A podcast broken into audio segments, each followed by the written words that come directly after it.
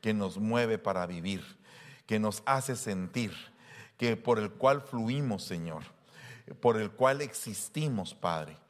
Te ruego, Señor, que tu amor bendito sea un manto siempre, que nos cubra y que nos llene de gracia y de misericordia. Te damos la gloria y la honra, Señor. Amén y amén. Denle un fuerte aplauso al Rey. Bueno, hablando de enfermedades, no voy a creer que le voy a dar una clase de anatomía, pero un poquito. Mire, no sé cuántos de ustedes han tenido el desgarre de algún tendón, pero cómo duele, hermano, ¿verdad? A veces eh, cuando a uno se le desgarra un tendón, eh, pues uno lo primero que hace es, dice, voy a ir con un huesero, ¿verdad? Así, es, ese es el término aquí, voy a ir con el huesero. Estábamos en el carro con mi esposa y veníamos con el pastor de Chile y le digo, eh, como ella se, se, golpeó el brazo allá en Canadá, entonces me, le digo yo, ¿a dónde vas? Me dice el pastor Gustavo. Le digo yo, bueno, vamos con mi esposa a ver un huesero. Entonces se me quedó viendo así. Entonces mi esposa dice, bueno, explícale qué es huesero, porque tal vez no te entiende. Entonces él dice, es que allá en Chile el huesero es el brujo, dice.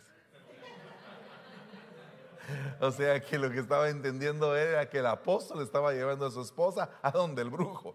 No. Entonces, ya ves, me dice mi esposa. O sea, a veces hay que aclarar. Pero la realidad es que un huesero es alguien que acomoda los huesos, que los coloca ahí, porque uno a veces tiene una dislocación o se lastimó el tendón, necesita una, una quiropraxis, una, una práctica que nos permita volver las cosas a su lugar, a restaurar lo dañado.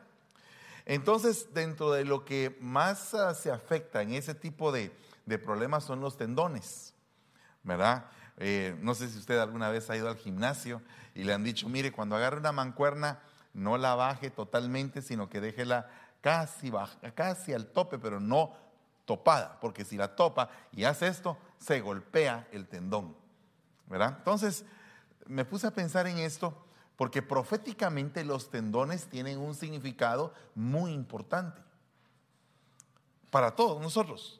Yo no sé si tú te has dado cuenta que puedes tú ser un tendón dentro de una organización. Y más tremendo, que seas un tendón dentro del organismo vivo llamado iglesia.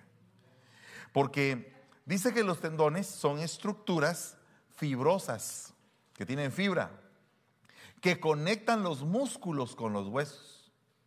Y ese concepto aparece precisamente acá en el libro de Ezequiel, cuando dice, pondré tendones, pondré tendones sobre ustedes y haré subir sobre ustedes carne y os cubriré de piel y pondré en vosotros espíritu y viviréis y sabréis que yo soy Jehová. ¡Hala, qué lindo ese! E, e, eso es algo profético, profundo, hermoso. Pero esto, una vez que sucedió este versículo, más adelante dice que se levantó un gran ejército. O sea que no puede haber eh, ejército sin tendones. Tiene que haber tendones para que haya ejército. El punto es que la iglesia tiene que llegar a la estatura de ejército. Les estaba preguntando anoche a los de San Rafael, ¿cuántos se inscribieron en el ejército? Y todos se rieron, porque como ya casi la mayoría son de Guatemala. Entonces les dije, ¿saben qué fue lo que les pasó a ustedes? Que cuando vieron que el camión llegó al pueblo, se fueron a esconder. Y como no estaba Bukele para irlos a buscar, no los encontraron. Pero el punto es que los tendones tienen una función. Y una función principal de un tendón es transmitir fuerza. Entonces un cuerpo sin tendones no tiene fuerza. O sea que una iglesia sin gente que funcione como un tendón es una iglesia sin fuerza. O sea, de nada le serviría a la cabeza emitir una orden si no hay quien la obedezca. De nada serviría eh, que la cabeza emita una orden si a donde llega la orden no hay energía, no hay espíritu, no hay fuerza. No se puede caminar así. Entonces nosotros lo primero que tenemos que hacer es pedirle a Dios que cuando podamos elegir gente que se convierta en tendón, que sea gente que tiene la galleta, que tiene el deseo, que tiene la gana, aunque cometa errores. ¿verdad? Porque, hermano, dígame si no aquellos pescadores expertos, cuando lanzaron la red, se dieron cuenta que no era suficiente la red para el tamaño de peces y cantidad de peces que estaban recogiendo. O sea, perdone, la inutilidad ahí no, no fue no, no, se vio del lado de Jesús, la inutilidad se vio siempre del lado del hombre. En todos los milagros de Jesús, la inutilidad siempre se vio del lado del hombre. De tal forma que en algún momento el Señor les dijo que somos inútiles aquellos que cumplimos solamente con lo que teníamos que hacer. Obreros inútiles somos, porque solo hicimos aquello que teníamos que hacer. Imagínense cómo estarán los que no hicieron ni siquiera lo que tenían que hacer. Es que a veces nos damos cuenta como que venir a tocar en la alabanza, como que servir en las mesas, como que eh, hacer algo, ir a educar a los niños, es como que solamente una responsabilidad, pero es más allá de eso. Es la prueba de nuestra capacidad como hijos de Dios. Si transmitimos esa fuerza. Por lo tanto, el tendón tiene que entender el espíritu que lo está gobernando. Tiene que entender la fuerza que lo está guiando la energía que tiene que tener adentro, la vitamina que tiene que tener adentro.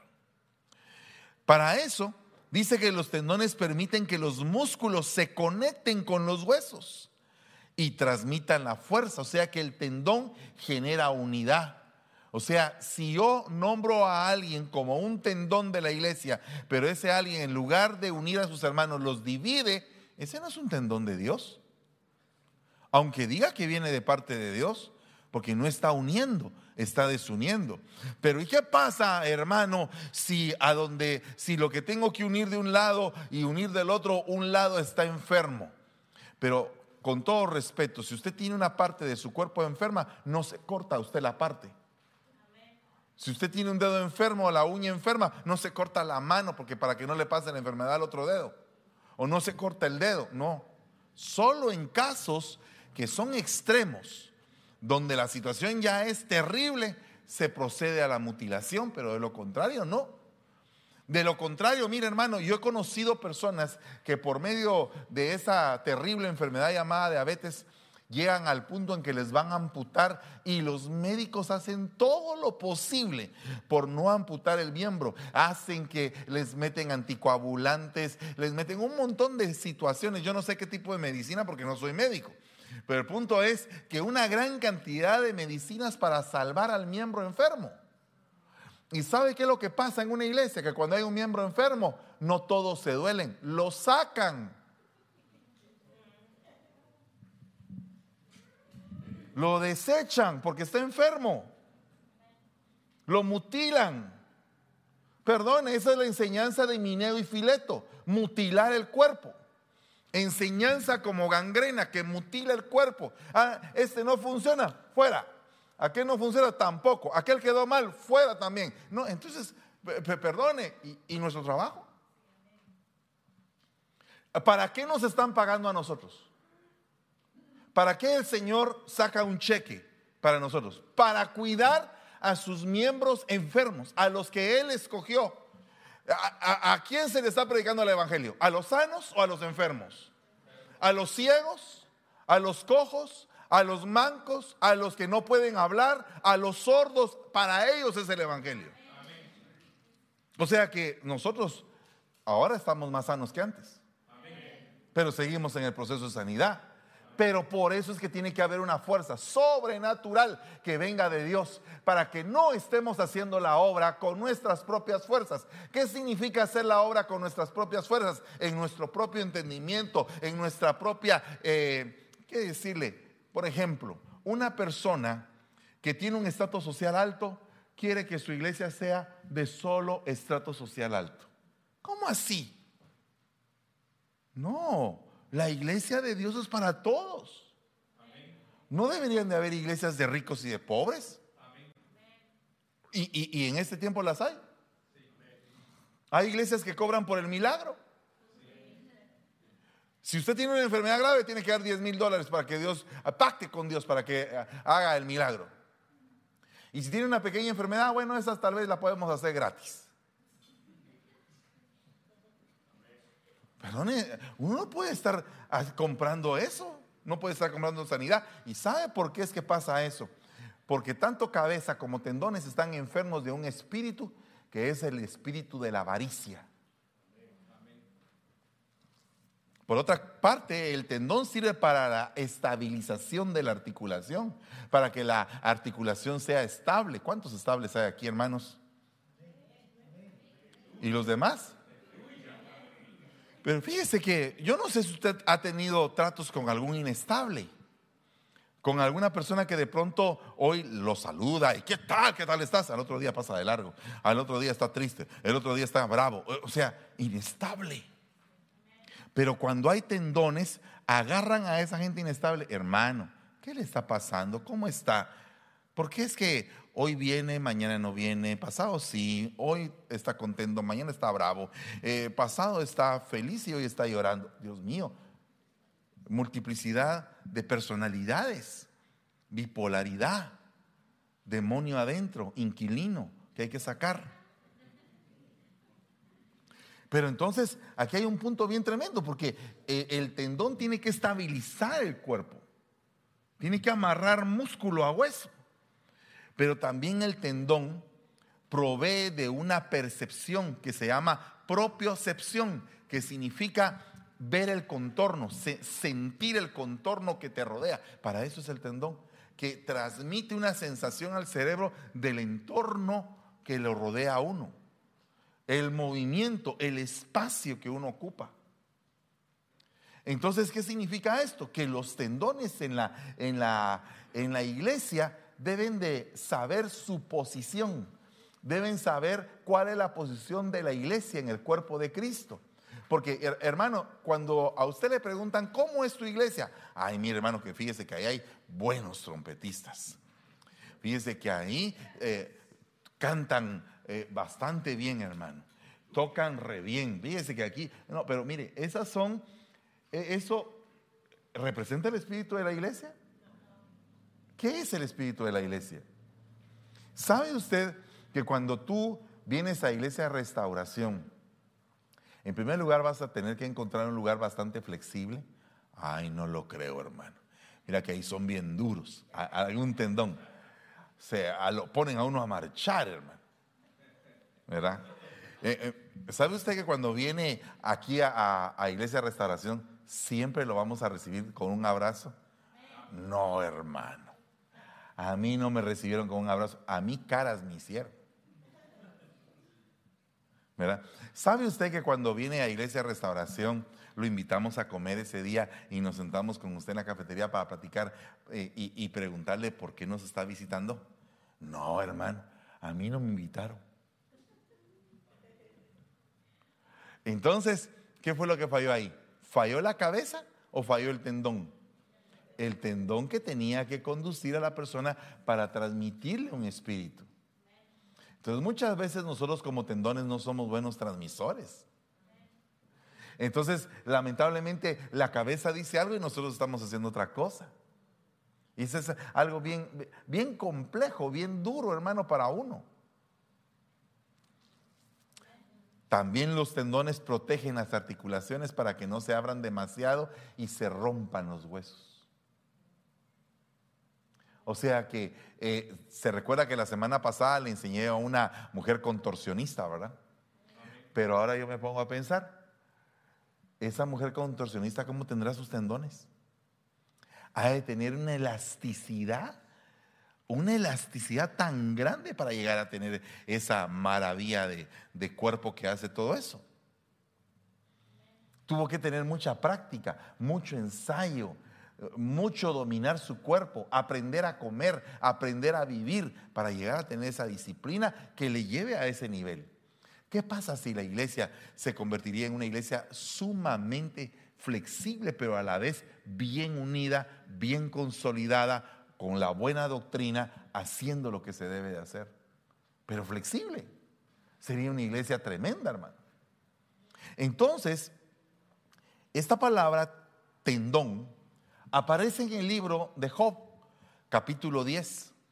Y dice la Biblia, fuiste tú quien me vistió de carne y piel, quien me tejió con huesos y con tendones. Me tejiste con huesos y nervios. Huesos y nervios me pegaste, dice otra versión. Entrelazaste mis huesos y tendones. Me formaste con huesos y músculos. Con huesos y músculos me consolidaste. Entonces yo quiero en el nombre de Jesús que en esta iglesia esté llena de tendones. Porque le voy a contar, el, el cuerpo humano tiene 206 huesos. Si toma en cuenta el hueso lenticular, que es el más pequeño del oído medio, entonces tiene 207 huesos. Si no tiene 206, algunos lo toman como hueso y otros no lo toman como hueso. El punto es que imagínese que tiene usted 206 huesos o 207, pero tendones puede llegar a tener de 4 mil a 5 mil tendones. Entonces imagínense cómo puede el Señor en su creación entretejer el cuerpo. O sea que nosotros estamos tejidos de tendones. Entonces, ¿cómo tiene que ser una iglesia? Todos tenemos que llegar a ser un tendón de otro, estar ligados unos con otros, entretejidos. Pero mire, eso sí es difícil, hermano. Porque a veces hay unos hermanos que cuando uno se teje con ellos, ala, cómo le duele a uno, hermano. ¿Verdad? pero uno tiene que hacer el esfuerzo. Tiene que decir, Señor, por favor, aunque yo sea un tendón del pie y el hermano un tendón del cuello, pero eh, que estemos en el mismo cuerpo, agarrando las órdenes de la cabeza para consolidar ese cuerpo y que ese cuerpo vaya caminando en el camino de lo espiritual. Es algo bien, bien tremendo. Porque fíjese que esta palabra tejió dice entretejer, cubrir, proteger, defender. Fíjese todo lo que hace un tendón. Todo lo que puede hacer un tendón. Imagínense una iglesia sumamente bien tejida, porque acuérdese que hemos visto que existe la potestad del tejedor, pero el tejedor va tejiendo, valga la redundancia, una, una estructura de maldad. O sea que cuando existe la potestad del tejedor, viene a ir tejiendo, tejiendo, tejiendo, tejiendo, hasta que la persona queda totalmente atada en una estructura que fue tejida por mucho tiempo. Haga de cuentas, por ejemplo, eh, Dalila fue tejiendo poco a poco la caída de Sansón, hasta que al fin lo votó. Entonces, hay potestades de tejedor, pero el Señor es el gran tejedor. Entonces, ¿cómo podríamos no aceptar un tejido extraño estando bien tejidos entre nosotros? O sea, si el Señor nos teje como un cuerpo, ¿quién va a entrar ahí, hermano? Pero tenemos que dejar entrar a los que con un corazón sincero quieren arrepentirse, quieren caminar. Entonces, recibámoslos, pero metámoslos al tejido. Hagámoslos partes del Espíritu impartámosles de los dones que Dios nos ha regalado en este lugar. Porque si no, van a haber problemas, hermano. ¿Sabrá una persona cuál es realmente el trabajo de un tendón? ¿Será que el trabajo de un tendón será dislocar todo el cuerpo, unir todo el cuerpo? ¿Cómo será ese trabajo? Fíjese que dice acá, trabajando juntos los huesos y las coyunturas. En las coyunturas están los tendones. Dice, doblan y estiran las partes del cuerpo. Entonces, nosotros tenemos que pedirle al Señor que venga una coyuntura espiritual a esta iglesia. Se lo estoy pidiendo desde hace rato. Tiene que haber coyuntura. ¿No la hay, hermano? Sí la hay, pero puede mejorar. Una coyuntura espiritual. ¿Qué es esto? Que en la sanidad y en la santidad estemos todos unidos. Porque mira hermano, uno no se puede unir en el pecado. Porque si se une uno en el pecado, el, resultado va a ser muerte. No hay, no hay otra, va a ser muerte. Pero tenemos que buscar estar unidos en la vida, en la santidad. Y pedirle al Señor que nos cambie. Porque ¿quién no de nosotros necesitamos algún cambio? ¿verdad? Entonces, si necesitamos un cambio, ¿por qué no comprendemos al que lo necesita también? Ay, entonces todos volvámonos tolerantes y aguantemos a todos. No, significa que nos ayudemos. Por ejemplo, si yo conozco al hermano Mardoqueo y tengo algo que a él le pueda servir, yo se lo paso. No lo dejo solo porque es mi hermano. Sí, pero es que usted es mi autoridad, es mi hermano. Primero que todo es mi hermano. Que el Señor me puso en un puesto de autoridad es otra cosa, pero es mi hermano de la misma sangre. Eh, eh, eh, sobre él corre la sangre de Cristo, sobre mí corre la sangre de Cristo, nos hace hermanos. Pertenecemos a la misma casa. No muy convencido, hermano. Pertenecemos a la misma casa. O sea, si usted me dice, hermano, yo no me voy a molestar. Si me dice papá, me voy a sentir mejor. ¿Verdad? Pero, eh, ¿por qué? Porque me está reconociendo la paternidad espiritual. Pero en la esencia mínima, somos hermanos. ¿Qué opina usted de un casamiento de una persona que no es hermana con uno que es hermano? ¿Y qué pasa con aquella persona que es hermana pero no se comporta como tal? O hermano pero tiene un mal testimonio.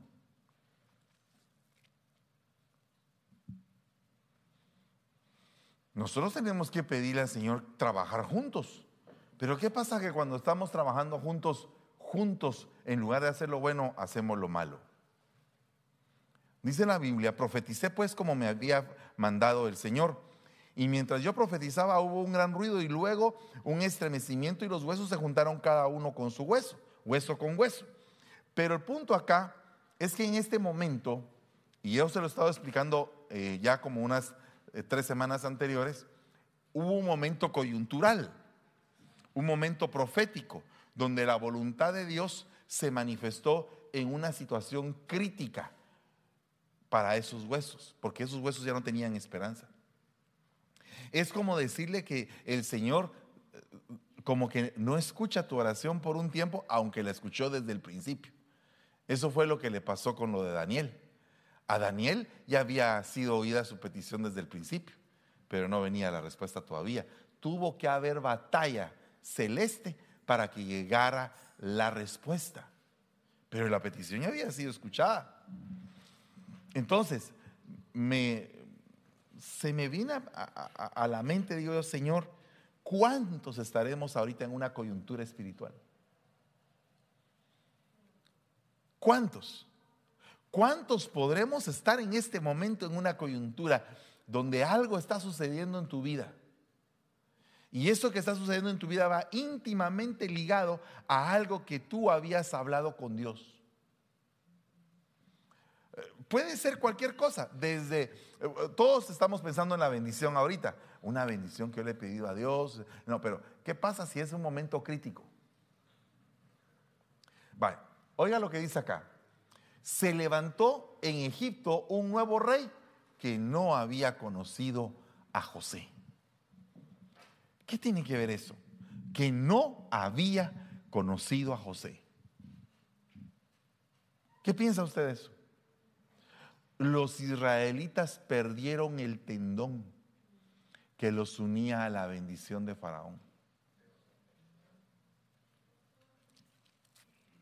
¿Usted alguna vez eh, cuando estaba viendo en su país, tuvo a alguien que estaba en un puesto bien encumbrado y usted dijo, tengo mi cuate que es ah, tal cosa, le voy a pedir algo.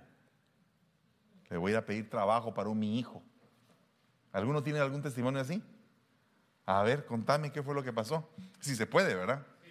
A ver, contame. yo, tenía un tendón que había un capitán en el ejército y cuando me reclutaban yo le llamaba a él y automáticamente me sacaban del cuartel. Entonces yo no presté servicio militar porque había un tendón en el alto mando militar.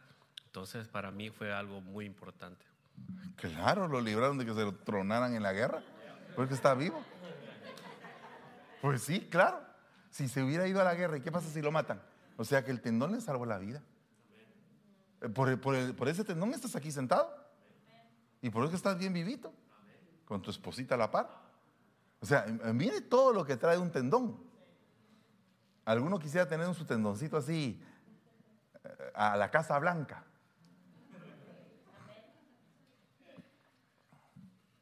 ¿Verdad? Por ejemplo, viene, viene una persona acá, eh, indocumentada, se vino con visa en avión, pero se quedó. Y entonces está aquí y todo, y de repente se casa con alguien que tiene papeles. Y no quiere arreglar sus papeles.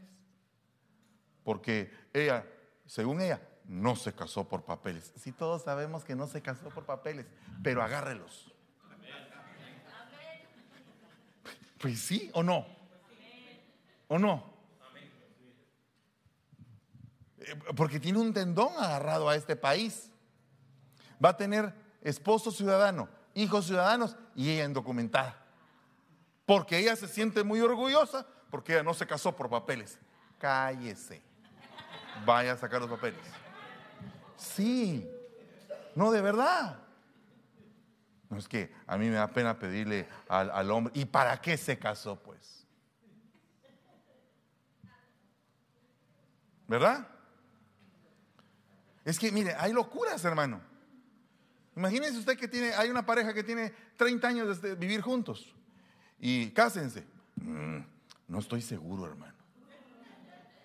¿Cómo que no está seguro? ¿De qué no está seguro? No, es que cuando a uno se casa le empieza a ir mal. Tiene 30 años de vivir juntos. No ha reconocido su realidad. ¿Qué tiene que ver eso con los tendones? Nada. De todos modos lo digo.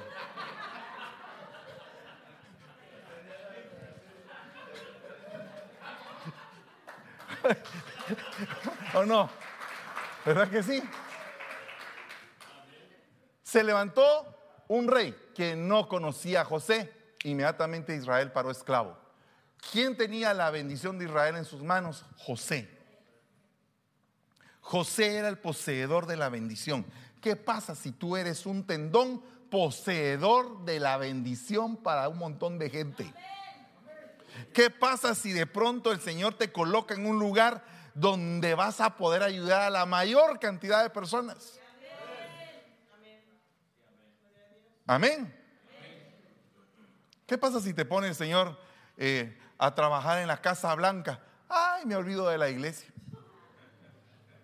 No, sabe que a veces así pasa. ¿Sabe qué pasa con eso? Que cuando alguien descolla del mundo latino y pasa al mundo anglo, se vuelve anglo. Y se olvidan de los latinos. Yo hace muchos años hablé con un pastor que me dijo, sabes una cosa, tú lo puedes, tú puedes educar a tus jóvenes desde que son niños hasta como a los 15 años, pero de todos modos el sistema me los va a entregar a mí. Porque ellos son más gringos que latinos. Y sabe usted que esa frase la he tenido por un montón de tiempo porque yo quiero que nuestros jóvenes tengan un contacto, un tendón con sus países. Que sepa de dónde nacieron, que sus padres en algún momento lucharon un día encendidos en patrio ardimiento. ¿Verdad? Como lo dice el himno nacional de Guatemala, solo los guatemaltecos saben de qué estoy hablando. Pero el punto, y si se sabían el himno, y si no se lo sabían, no saben ni de qué estoy hablando, aunque sean guatemaltecos. ¿Y sabe por qué? Porque se desculturizaron de su país. Cuando los muchachos van de aquí para allá, dicen, ay hermano, eh, las callecitas tan chiquitas y llenas de humo, ay, santa, eh, muy pequeño todo en Guatemala. Pero así pequeñito, pero tiene su colorido, tiene su sabor. Solo estamos esperando que suba alguien que haga carreteras. O, o, no. Pero ¿cómo va a subir? No, pues que el mundo ya se va a destruir, hermano, ya va a venir el Señor. Claro, yo estoy de acuerdo con eso, si el Señor ya va a venir, pero mientras que viene, y si dice pronto y tarda dos mil años más, mientras que viene, sigamos chambeando. Bienaventurado aquel siervo que cuando regresa a su Señor lo encuentra trabajando, dice la palabra. Entonces sí estoy yo totalmente de acuerdo en que los tiempos están en su etapa final. Estoy de acuerdo en que estamos viviendo un tiempo apocalíptico cada vez más revelador. Pero no cabe duda que también nosotros como hijos de Dios nos tenemos que levantar como un ejército. A, a, llevar bendición a cuanto lugar se pueda. no había conocido a José. El término kairos, se perdió la coyuntura, se perdió el kairos para Israel cuando, cuando José murió y se levantó alguien que no lo conocía. Anoche estaba leyendo, eh, viendo un documental que se lo recomiendo, que está en Disney Channel, acerca de los secretos de la Biblia. Están investigando cómo es que el faraón eh, se quedó hundido en el Mar Rojo. Y habían habido estudios de que eh, pues en ninguna parte de, de los jeroglíficos egipcios aparecía el nombre Israel, pero vieron que al fin en una plaqueta apareció el nombre Israel y se dieron cuenta de que Israel para los egipcios tenía otro nombre. Entonces empezaron a ver eh, un montón de cosas que no se habían podido ver a través de satélites que traspasan la Tierra y que ven lo que hay, las ciudades que hay abajo de la Tierra enterradas eh, antiguas. Y entonces ahí se dieron cuenta eh, de que había un pueblo paralelo a, la, a Egipto. Entonces es un, lo demás ya no se lo cuento porque me dormí, pero el punto es de que hoy lo voy a ver y, el próximo domingo le termino de contar el resto. Pero el punto es que, o dígame si usted no se duerme cuando ve una serie, ¿verdad? O, la ve así con la mitad del ojo. Yo siempre le digo a, Yeshua, le digo, ¿dormiste con los dos ojos o solo con uno? ¿Cómo así, papá? Mis? O sea, ¿dormiste bien? Pues yo siempre duermo bien. El término kairos se refiere a un momento oportuno crítico en el tiempo, crítico, en el que se presenta una oportunidad para la acción, para tomar decisiones. El Cairo se enfoca en la calidad del momento y la oportunidad que representa, en el lugar de la cantidad de tiempo que ha pasado, que es el cronológico. El Cairo se considera como un momento sagrado, divino, que se presenta en el tiempo y se asocia con la idea de la providencia divina. El Cairo se refiere a la importancia de prestar atención al momento presente y estar preparado para actuar en el momento oportuno. ¿Y qué pasaría si yo les digo, esta semana viene un Kairos para ustedes? Hoy mismo el Señor puede abrir en algún momento una ventana, una puerta, algo de donde fluya la bendición y fluya en abundancia. ¿Qué va a pasar en ese sentido? ¿Estás dispuesto tú a agarrar esa, esa coyuntura, ese momento? ¿Qué pasa si de pronto te ofrecen estar en un momento coyuntural para bendecir a toda la iglesia? Acabo de ir a una, a una iglesia hace poco a predicar y el pastor me dice, el dueño de este edificio fue eh, fue alcalde de la ciudad. Y entonces supo en aquel tiempo que había este terreno y entonces le facilitó a la iglesia la posibilidad de adquirir este terreno. Y por eso es que la iglesia tiene un terreno gigantesco gracias a que hubo alguien que era alcalde y que era cristiano y que era miembro de la iglesia. Ah, gracias a Dios, hermano. Por supuesto que gracias a Dios. Gracias a Dios que apareció un José en el momento de las vacas flacas. Pero ¿cuánto tiempo llevaba Dios preparando a ese José para que estuviera ahí? Las coyunturas mayores, las de mayor trascendencia, no aparecen si antes no han habido coyunturas más pequeñas. Solamente póngase a pensar en que José era un tendón, pero la primera función de tendón fue que su papá lo mandó a que supervisara, a que le llevara un reporte de lo que estaban haciendo sus hermanos mayores. Entonces imagínese usted que un José muchas veces se va a enfrentar con hermanos que son mayores en la coyuntura. Y él sabía que cuando iba a llegar con sus hermanos, sus hermanos no lo iban a recibir, hermanito lindo, Dios te bendiga, bienvenido, te vamos a pasar el reporte sino que, lo que, sino que a, lo que iba José era a ser básicamente vapuleado y él lo sabía. ¿Usted cree que no los conocía? Porque no habían vivido juntos, que no había visto cómo Simeón y Leví habían destrozado aquella ciudad en el momento en que aquellos se habían circuncidado. Y eran armas de violencia. Entonces él sabía quiénes eran sus hermanos, sabían que eran malévolo, sabía que Rubén se metía con la mujer de su padre, con una de las concubinas de su padre. sabía que, eh, que, Judá era mero transero. Y aún así, José se animó. Es como que yo eh, sé que usted es un tendón y le digo, un tendón que acaba de venir, que tiene unos cuantos meses de estar aquí en la iglesia, pero yo lo puse a usted en un lugar de privilegio. Entonces le digo, mira, necesito que vayas con los hermanos mayores a que les preguntes tal cosa. Y entonces los hermanos mayores dicen, ¿y, este quiere? ¿Y este por qué viene? Y el otro también se echa el paquete. El apóstol me mandó. ¿Verdad? ¿O no? ¿Verdad? ¿Verdad que sí? El, apóstol me mandó. Sí, el apóstol te pudo haber mandado, pero aquí te vamos a hacer picadillo entre todos. Después le vamos a decir al apóstol que una fiera te comió. Después le vamos a decir al apóstol que te fuiste de la iglesia por rebelde. Pero realmente no eras que fueras un rebelde. Estabas haciendo una comisión de tendón, pero tus hermanos te vendieron. ¿Cuántos quieren ser tendones? Ah, ya, ya, ya no muchito, hermano, ya, ya. Mejor si, mejor otro oficio, hermano. Fíjese que aparte de eso, José era tendón entre Potifar y su riqueza, porque Potifar llegó a ser más rico gracias a, la administración de José. ¿Es cierto o no es cierto? Pero tenía una mujercita Potifar como la mujer que tenía Johnny Depp.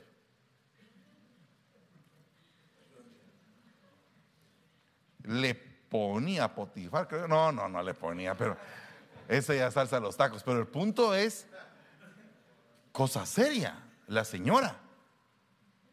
Porque sabe usted que Potifar era el dueño de la vida de José. Él lo había comprado como esclavo.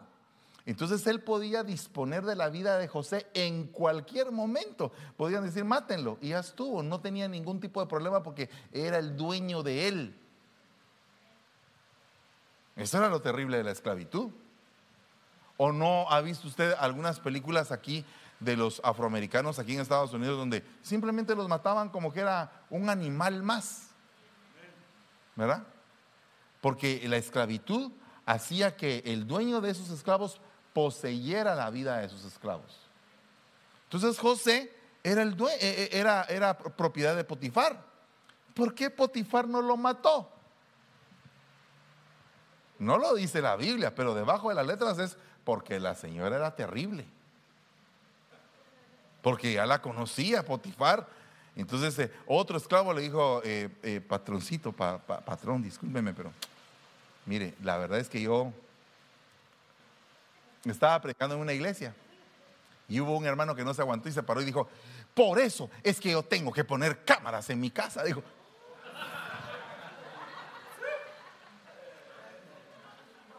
amén, dije yo.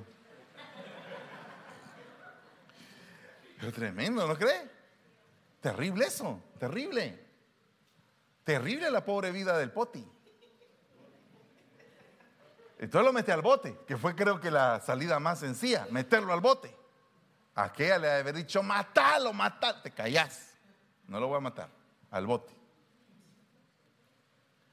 ¿Verdad? Era una coyuntura. Había un proceso coyuntural ahí donde Dios estaba a cargo. Siempre Dios está a cargo. Siempre Dios está a cargo de tu vida, aunque sean las cosas más terribles. Nadie te va a tocar si no le piden permiso a papá. Nadie, nadie te va a poder tocar si no tienes permiso de papá. Y si alguien te toca y te hace daño, ten seguro que vas a partir a la siguiente vida con una gran gloria. Aparte de eso está la coyuntura del carcelero y la administración de la cárcel. Mire esa coyuntura tan tremenda. Llega que era la cárcel. Eh, eh, tanto en la casa de Potifar como cuando llegó a la cárcel, José no era connotado. Lo acababan de comprar en el mercado de esclavos, lo llevan a la casa de Potifar. No, no vaya a creer usted que fue como sacar de un sombrero de copa un conejo y ya te pongo a cargo de todo. No, José tuvo que trabajar.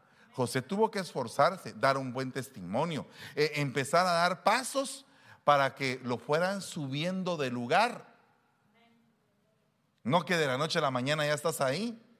A veces la gente quiere que la vida sea así. Vas a tener éxito. Ah, sí, mañana voy a comprar el loto para ver si me echo los 900 millones.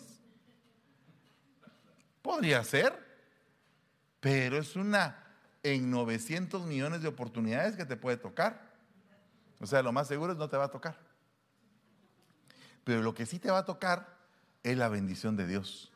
Porque el Señor no te tiene a ti como un número, el Señor te tiene a ti como su hijo. Te ama, te bendice y tienes identidad propia, identidad de hijo. Y Él te va a bendecir, pero tienes que esforzarte. Porque dígame usted si a usted no le gusta que sus hijos se esfuercen ay, mijito, te voy a dar de todo. No, no, no, momento, venga para acá, Señor. Usted tiene tales y tales derechos y tales y tales obligaciones. Si usted no me cumple con las obligaciones, pierde sus derechos, porque esa es, la ley de la vida. Usted tiene derechos y obligaciones en este país. Hasta el capone lo metieron preso por no pagar impuestos, así que pague sus impuestos. ¿O no? Es delicado, es bien delicado. Entonces, ¿qué significa eso? Yo tengo derecho a este país muy lindo, muy hermoso, pero tengo que pagar. Tengo que pagar. ¿Tú quieres algo hermoso? Paga. ¿O no? ¿O no pagas todo?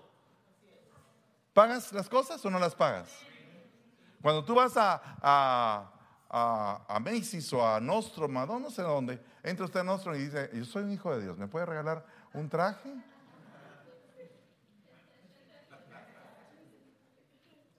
¿Puede hacer usted eso? No, ¿verdad?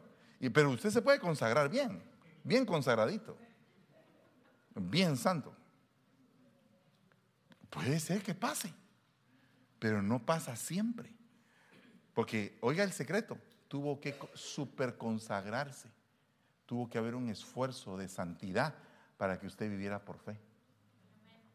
Y entonces tal vez usted entra al Nostrum, no creo que la cajera del Nostrum se lo regale, pero puede ser que la cajera sea una hija de Dios también y sienta regalárselo. Entonces ahí entra usted en la barrera de lo imposible y empieza a vivir por fe. Pero para llegar a eso tiene que haber pasado pruebas. Pruebas de fe. Pues ¿cómo voy a venir y a predicar de la fe si nunca he vivido nada por fe? Ni he tenido ninguna provisión por fe. ¿Cómo le puedo enseñar yo a estos muchachos que se puede vivir por fe? Ah, ¿significa que vivir por fe es no trabajar? No, significa que vivir por fe es trabajar en fe, para comer en fe, para vivir por fe, para moverte por fe, para sembrar en fe, para todo lo que tienes que hacer es en fe, gloria a Dios, vas a vivir de la fe, pero tienes que trabajar. ¿Podría yo vivir por fe acostado en mi casa sin predicar en ninguna parte? Mire, que predique alguien el domingo. Ahí me mandan la ofrenda en un sobre. No. Perdone, no funciona así. No es así. Tiene que haber una coyuntura, pero tiene que haber un esfuerzo. Entonces, este hombre, este José, entró como esclavo, paró siendo mayordomo. Entró como preso, paró siendo administrador de la cárcel. Esas dos coyunturas lo llevaron a conocer la coyuntura que más adelante tenía que enfrentar entre las vacas flacas y las vacas gordas. Pero no solamente eso, sino que ahí en esa coyuntura tuvo otra, que ya fue la espiritual. Porque, óigame, perdone, ir a ver a sus hermanos, eh, discúlpeme, no voy a hacer la comparación de José con Jesús, porque eso sería ya lo espiritual. Pero humanamente hablando, ir a ver a sus hermanos no era algo demasiado espiritual. ¿Verdad? ¿Ok? Eh, administrar la riqueza de, Potifar no era algo demasiado espiritual. Eh, oiga que pongo la palabra demasiado. Era espiritual, pero no era tanto, porque era algo terrenal. Es como que tú vayas a trabajar a, a Wells Fargo y estás ahí, eh, bueno, ok, sí, es algo espiritual porque Dios te consiguió el trabajo, porque Dios te puso en ese momento, pero es algo muy normal hasta ese momento. Pero de pronto sucede que empiezan las coyunturas espirituales las profundas, pero tuvieron que ser primero enseñado en las coyunturas terrenales. Porque entonces ya aparece un ser ahí que le dice, tuve un sueño. Y otro que dice, tuve un sueño. Eso ya no es terrenal. Eso ya no es terrenal. Y solamente él tenía la interpretación. Entonces llega un momento en el cual, si tú has hecho coyunturas terrenales correctas, de pronto te cambian de dimensión y es como que pasas al otro lado del velo, a actuar en cosas sobrenaturales. Dígame, por ejemplo, no sé si usted ha visto una persona que se está muriendo y que de pronto empieza a ver cosas, porque lo están llevando al otro lado del velo. Entonces regresa y dice, fíjate que estuve platicando con tu papá y con tu abuelo. Papá y con mi abuelo. Pues ellos ya están más fríos, ¿verdad? ¿Qué fue lo que pasó? ¿Qué pasó al otro lado? ¿Qué pasó aquí? Que hubo un cambio coyuntural de algo terrenal propiamente a algo espiritual. Lo colocaron en la coyuntura espiritual. ¿Qué vas a hacer si tú no administras bien las riquezas injustas? Si tú no eres coyuntural en lo terrenal, ¿cómo vas a ser coyuntural en lo espiritual? ¿Cómo vas a poder reconocer cuando el Señor te está llamando a un momento preciso de la vida? Porque el momento entre el copero y el panadero representan precisamente la Santa Cena. Es un momento coyuntural. Él se topó con el pan y con el vino. Al cabo de tres días muerte, al cabo de tres días resurrección. Entonces él se topó con el Señor ahí en una, en, una manifestación divina, pero en esos dos personajes. Entonces él dijo, al cabo de tres días vas a vivir. Ese es el vino, que representa la resurrección. Al cabo de tres días vas a morir. Ese es el cuerpo machacado que representa la muerte.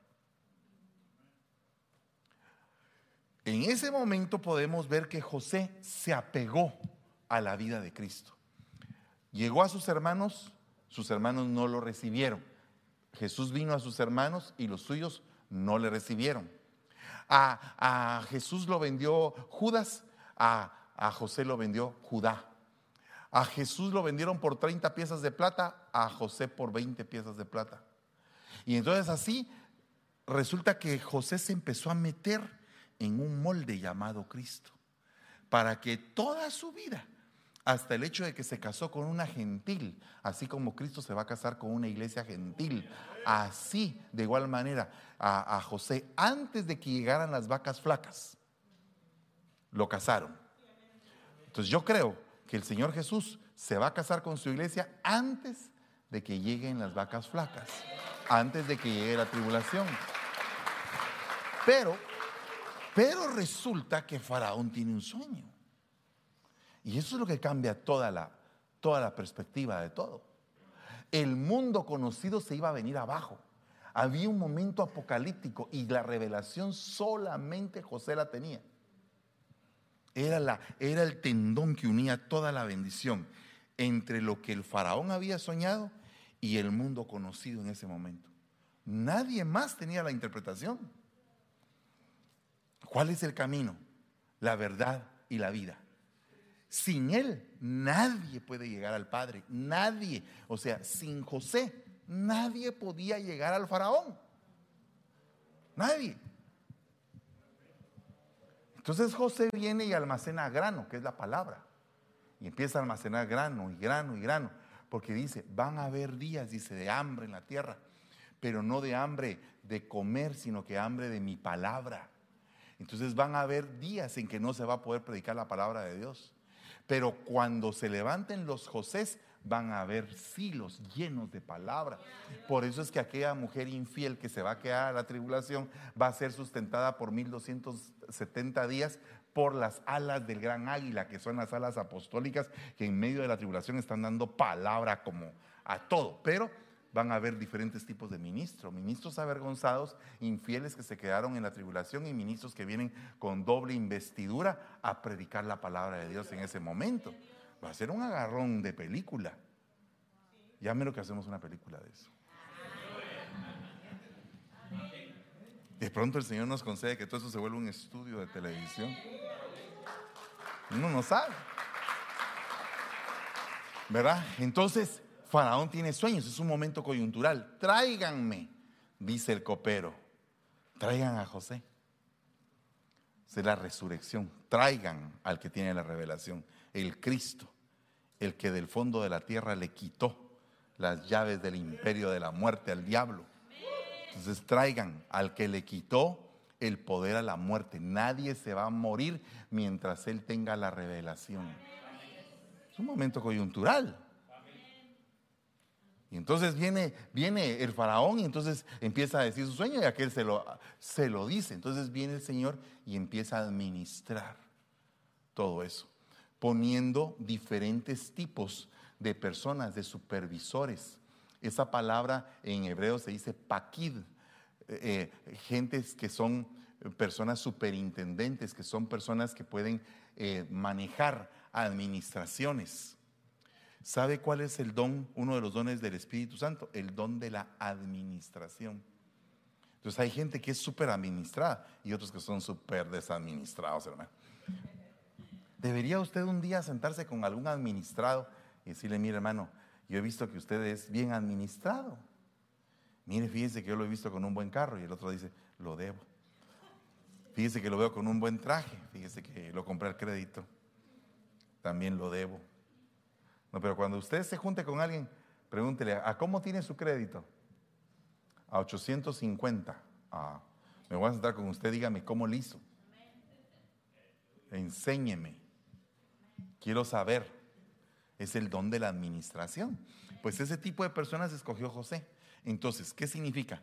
Que Faraón vendría a ser la figura del padre, José la figura del hijo, y todos los paquid, la figura de los ministros gobernados por el Espíritu, trabajando en un tiempo crítico.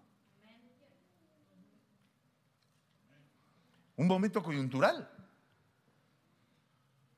Porque la conexión entre Faraón y Dios era José. Era José. Es un tendón poderoso. Yo quisiera que usted se convirtiera en ese tendón poderoso aquí en esta iglesia. Dice, Faraón y todas las vidas, se les acabó el grano. José, ya no tenemos más que darte a cambio de grano. Ya te dimos vacas, ya te dimos ovejas, ya te dimos todo a cambio de grano. ¿Qué, qué, más quieres? Denme sus almas, dijo José, y se las voy a entregar a Faraón.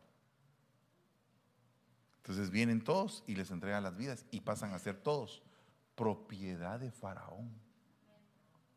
Que es precisamente cuando realmente eh, José se convierte en el Salvador del mundo. Por eso es que el nombre de José es el Salvador del mundo, que es la figura de Cristo. Por eso es que le decían Sabnapanea, que significa el Salvador del mundo. Entonces, él era el Salvador del mundo conocido. Entonces, eh, todas las almas vinieron a él. Y entonces José dijo, ok, se las entrego al Padre. Algunos dirán, pero es que Faraón tenía por padre a José. Sí, pero es que lo que pasa es que acuérdese que el Padre, el Hijo y el Espíritu Santo son lo mismo, en esencia. Por eso es que los paquid, los administradores, tienen que tener el mismo espíritu del pastor. No que, no que el pastor quiera acariciar a la gente y los paquid hizo montarlo y no, hombre, hermano, ¿qué le pasa? Mira, el pastor, el pastor quiere enfilar su rostro a Jerusalén para entregar su vida por todos y aquellos queriendo consumirlos a todos y chamuscarlos. No, hombre, cálmela. No, no, no es así. Así no es la iglesia que, que el Señor nos está diciendo que tengamos. Vengan todos los que tienen hambre, vengan todos los necesitados, acérquense, acérquense, acérquense, acérquense, siéntase bien. Si no se siente bien, quéjese. Diga, ay, me duele. Pero diga algo. No que, ¿cómo está hermano? Bien, bien fregado. No, diga algo, pero dígamelo a mí. O dígaselo a alguien reconocido como una autoridad, como un tendón. Después dice que Egipto e Israel en Gosén tenían un tendón los israelitas prosperaban y hacían prosperar a los egipcios por un tendón llamado José. Hasta que el Señor se lo llevó y entonces levantó un faraón que no tenía el mismo espíritu. Y se acabó la bendición. Entonces pregunto, ¿hay personas que son de bendición o no son de bendición? ¿Usted quiere ser de bendición a otros? Le voy a explicar en el próximo mensaje quiénes son personas de bendición, pero le quiero decir algo más. Y con esto quiero terminar. Usted es un tendón de esta iglesia. Usted es un tendón, usted hace cosas que yo no puedo hacer ya. Usted es un tendón bendito. Es un tendón útil, no es un tendón inútil, ni desgarrado, ni tendonitis, ni nada. Usted es un tendón útil. Llévese la bendición y traslade su bendición a otros. A otros. Para que sean todos bendecidos por lo que usted tiene. Amén. Pónganse de pie en el nombre de Jesús.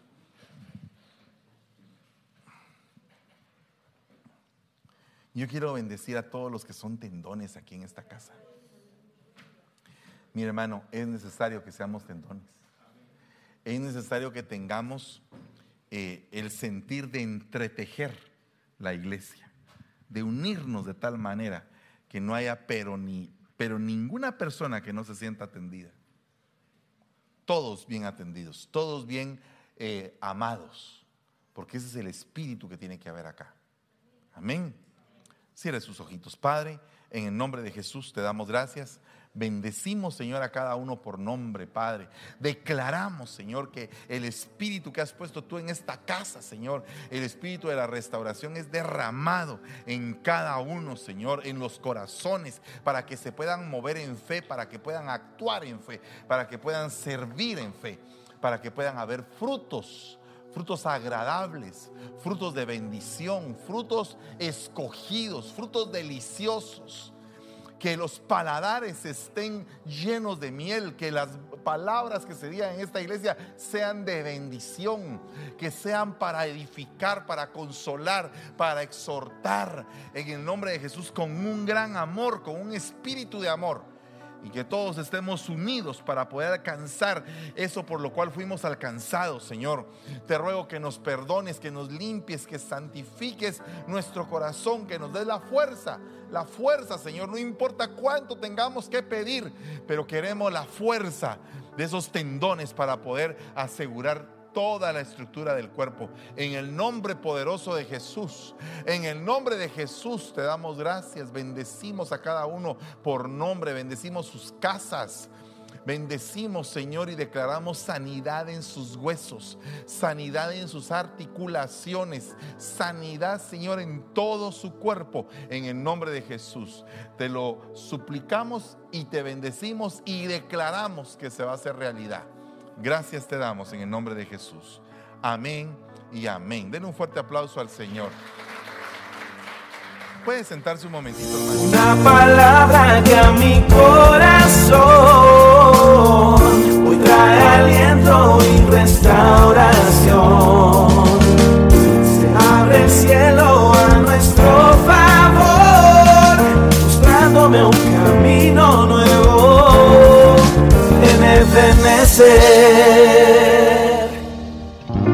Restauración, Ebenecer